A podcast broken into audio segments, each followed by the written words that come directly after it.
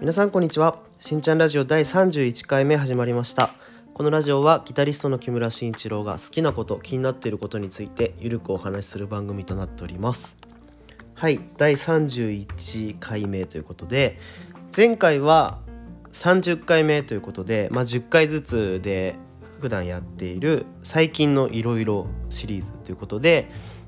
まあ台本なしというかねあの思いつきでいろいろギターの話だったりまあ僕の仕事の話だったりをポツポツと話す回となっておりました。でまあ早速最近の気になったニュースで言うとあのジョニー・デップが「ファンタスティック・ビースト」降板というニュースが出ましてで、まあ、ファンタスティック・ビーストね「ハリー・ポッターの」まあ、映画でいうと続編というかシリーズ「ハリー・ポッター」シリーズの一つなんですけど、まあ、ジョニー・デップのその演じてた役っていうのがグリーンデルバルドといういわゆるファンタファンタビって言いますかファンタビの世界でいう、まあ、ボルデモート超悪役の役をジョニー・デップがやっていてあの最初ファンタビの1が公開された時はそのジョニー・デップのキャスティングっていうのは発表されてなくて、まあ、グリーンデルバルドが出るのかも誰も知らない状況で映画を見ていたんであの最後にねバッと出てくる時に「えジョニー・デップやるの?」っていうのですっごい多分みんな驚いたところだったと思うんですけど正直ジョニー・デップってもういろんな役やりすぎてもうやっぱウィーリー・ウォンカがいいなとかシザーハンズがいいなとかなんかいろんなイメージあると思うんですけどやっぱりそれを超越してくる存在感というかすごいハマってる役だなっていうのをあのー、感じてまあ2でも2の方がよりジョニー・デップが活躍するのであやっぱかっこいいなと思ってたんですけどまさかの降板ということでまあ次が楽しみでもありますけどやっぱりちょっと不安というかすごく好きな作品なのであのねライバルというかすごい大事な悪役なので誰がどう演じるのかなっていうのが次の作品でとっても楽しみでもありますけど、まあ、そんな感じで今ちょうど金曜ロードショーでも「ハリー・ポッター祭り」みたいなこのまあ「アズカバンの囚人」をやってたかな？3作ね連続で やってると思うんですけど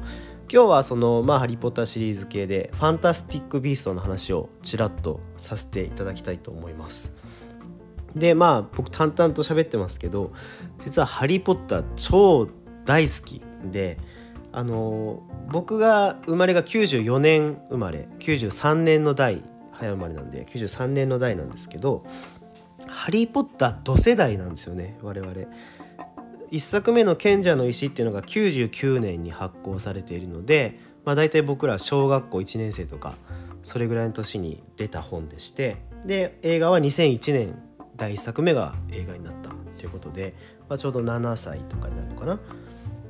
93年、うん、8歳とかか。なるのでだからあの「ハリー・ポッター」って児童書なので子供でも読みやすい文章だったり内容に割となっているので子供の時からもうずっとこう自分の成長とともにハリーも成長していく。で映画もどんどん公開されていくっていう時代を過ごしてきたんで最後最後の映画は多分高3大学入ってたかな。うんそれぐらい高校3年生ぐらいの時期に公開されていたので本当学生時代を全て「ハリー・ポッター」が網羅しているという感じの僕ら世代なのでもう「ハリー・ポッター」大好きなんですけどその、まあ、今お話しする「ファンタスティック・ビースト」っていうのはハリー・ポッターハリーが生まれるずっと前の魔法界の話になっておりまして、まあ、主人公はニュート・スキャマンダーというまあ、エディ・レッドメイン演ずるニュート・スキャマンダーエディはいい役多いですよね。パッと思いつくのはパーキンソン病のやべえタイトル忘れちゃった。あとリリーのすべてだっけ。あのトランスジェンダーの役かな。そう初めてあの股間を取る手術なんて言うんだっけ。適合手術みたいなねを受けた人の話。の映画とかもね結構まあいい作品とっても出てる人ですけどニュート・スキャマンダーっていうのが主人公。この人はまあいわゆる動物オタクっていうのかな。魔法界の珍しい動物が大好き。という主人公ニュートでしてまあその動物たちと共に事件を解決していくっていうのが大きな筋となっております。でちなみに「ハリー・ポッター」に出てくるあのハリーが使ってる教科書の「幻の動物とその生息地」というタイトルの教科書があってその著者となっているのがこのニュートです。まあだからそこで微妙につながってくるという感じで。ちなみに僕の家にはその教科書があります。なんか売ってる売ってるんですよね。今売ってるのか分かんないけど当時は。なんかちょっとまあ内容は本当にただの教科書なんですごい面白いかっていうとそうでもないんですけどちょっとハリーとロンの落書きがたまに書いてあったりとかハリーが使ってた風のなんかちょっと面白い教科書みたいなのも持ってます。でまああと鍵となる登場人物が、まあ、若かりしダンブルドアジュード・ローが演じています。まあ、ダンブルドアはその「ハリー・ポッター」シリーズに出てくる、まあ、最強の魔法使いです。あのハリー・ポッターシリーズではすごいおじいちゃん魔法使いなんですけどもう知識も魔法の力ももう最強本当にトップに君臨しているダンブルドアが、まあ、若かりし頃っていうのが、えー、出てきます。でその悪い魔法使いっていうのがさっき言ったジョニー・デップ演じるグリーンデルワルド。まあ、ハリー・ポッターシリーズにも名前は出てきます。うん、映画にもね一瞬だけ顔を出しますね。うん、にはボルデモートが杖を探していてアズカバンという監獄に行ってグリンデルバルトと話をするっていうシーンが一瞬だけ出てきます。それはジョニー・デップじゃないですけど。そう。まあそんなまあグリンデルバルトという悪い魔法使いを、まあ、ダンブルドアとニュート・スキャマンダーがどうにかして倒そうとしていくストーリーになるんじゃないかなという感じですね。でまあざっとストーリーで言うと「ファンタスティック・ビースト」は1と2出てるんですけど1は、まあ、とある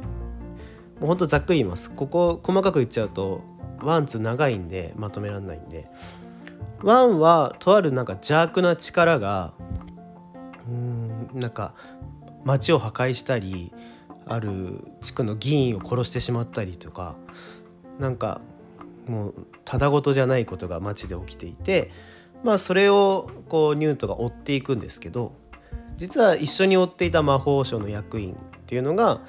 あのグリーンデルトバルドが変身していたっていうのがまあ最後に発覚する。だかこいつも追っていたのかっていうことが分かって映画が終わっていくんですけど。で2はそのグリーンデルバルドすごい名前が言いづらい。噛みそう2はグリーンデルバルトがいろいろ暗躍して自分に賛同してくれる同士まあだから悪い魔法使いですよね。を集めていくというざっくりとした筋道になってます。はいまあストーリーはそんな感じでまあ「ハリー・ポッター」と違ってすごく良かったなと僕が思うところはその「ハリー・ポッター」の原作者 J.K. ローリングという人が書いてるんですけどこの「ファンタスティック・ビースト」に関しては映画のために脚本を書いているので話がすっごくまとまっているんですよね。そのまあ映画でいうと2時間とかの尺に合わせてストーリーを描いているのでまあ本当ももともとね「ハリー・ポッター」を書く人ですから話はとても素晴らしいんですけどその2時間という中に収めているそのうまさというか「ハリー・ポッター」ってどうしても原作が長い分映画化できない部分っていうのがすごくたくさんあってで僕は本を読んでるから分かるけどこれ映画だけ見てる人は絶対分かんないんだろうなっていうシーンがたくさんあるんですよね。なんでこんなハリーが苦しんでるかとか。なんかやっぱ本の細かい描写を思い出せないと実は本当の一番ラストはこれ結構原作ファンもなんかもやっとしてるんじゃないかなと思うんですけど、まあ、これもう「ハリー・ポッター」なんて超有名なんで言っちゃいますけど。あの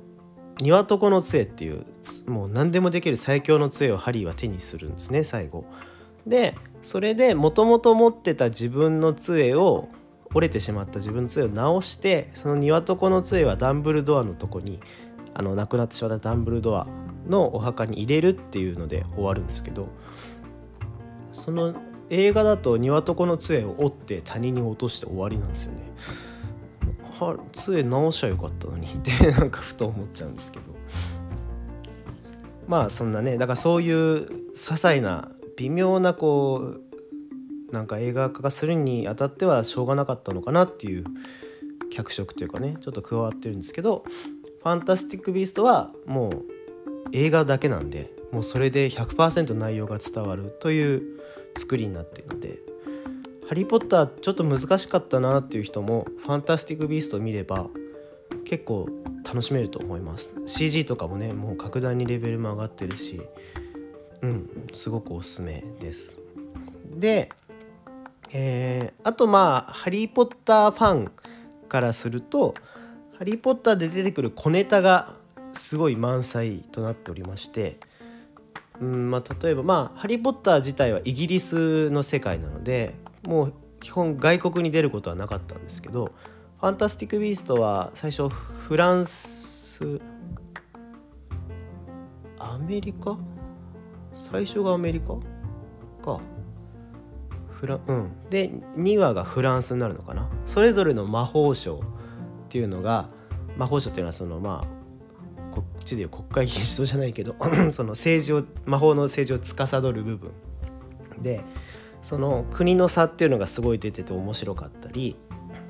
あと「まあ、ハリー・ポッター」の中でも出てくるのが昔はその魔法省の中の連絡ツールがフクロウに手紙を持たしてやってたんだけどエレベーターが糞だらけになったからやめたみたいな 話を軽くするシーンがあるんですけどこのファンタビの世界ではフクロウがまだ飛んでいたりあとねまあいろいろあるんですよね。あのボルデモートが愛する蛇が出てくるんですけどナギニっていう「ハリー・ポッター」の方で。その蛇の正体がファンタビで分かったりとかダンブルドアの「ハリー・ポッター」の映画ではなかなか描かれなかった過去とかその人間性っていうのをこれから多分深掘りしていくんだろうなっていうのが「ファンタスティック・ビースト」では分かるので J.K. ローリングがさらっと言ってたんですけどあのダンブルドアゲイ説が濃厚なんですよねあの彼はゲイだと思うって原作者が言っててでそうダンブルドアは結婚したりとかそういう描写がない誰かを女性として愛するみたいな描写がないのでまあゲイなんだろうなみたいななんとなくねみんなわかるような書き方にはなってるんですけどまあその辺の人間らしさみたいなこともこれから見えてくるのかなっていうのが面白いとこでして。うん。まあそんなでもそんな前情報なくてもこの映画としてとっても面白いので「ファンタスティック・ビースト」とってもおすすめです。まあ、3が多分今コロナでねいろいろ撮影が伸びたりしてるんで公開がいつになるか分かんないんですけどこれからも楽しみに待ち続けたいなという映画です。なんか僕の「ハリー・ポッター」愛だけが伝わって映画の良さが伝わってるか分かんないですけどまあでもとにかくあのダンブルドアとか名前知らなくてもあのこの「ファンタスティック・ビスト1」2まだ1と2しか出てないから全然余裕で見直せると思うんで見たら楽しいと思います。うん、あの「ハリー・ポッター」知ってる人ならなおニヤッとできる部分が多いですけど全く知らなくてもあの初見で見ても普通に楽しい映画だと思うので是非これでファンが増えてくれればいいなという思いで今日はお話ししました。はいじゃあそんな感じでこのしんちゃんラジオ SNS、Twitter と Instagram やっておりますのでフォローよろしくお願いします。あとは、えー、毎週火曜日の19時にこのポッドキャスト配信していますのでご視聴お願いします。メッセージが送れるようになっているので、えー、質問ご意見感想バリ雑言でも何でも構いませんので Twitter のリプなんかでもお受けできますので是非いただけると嬉しいです。それでは今日はここまで。さよなら。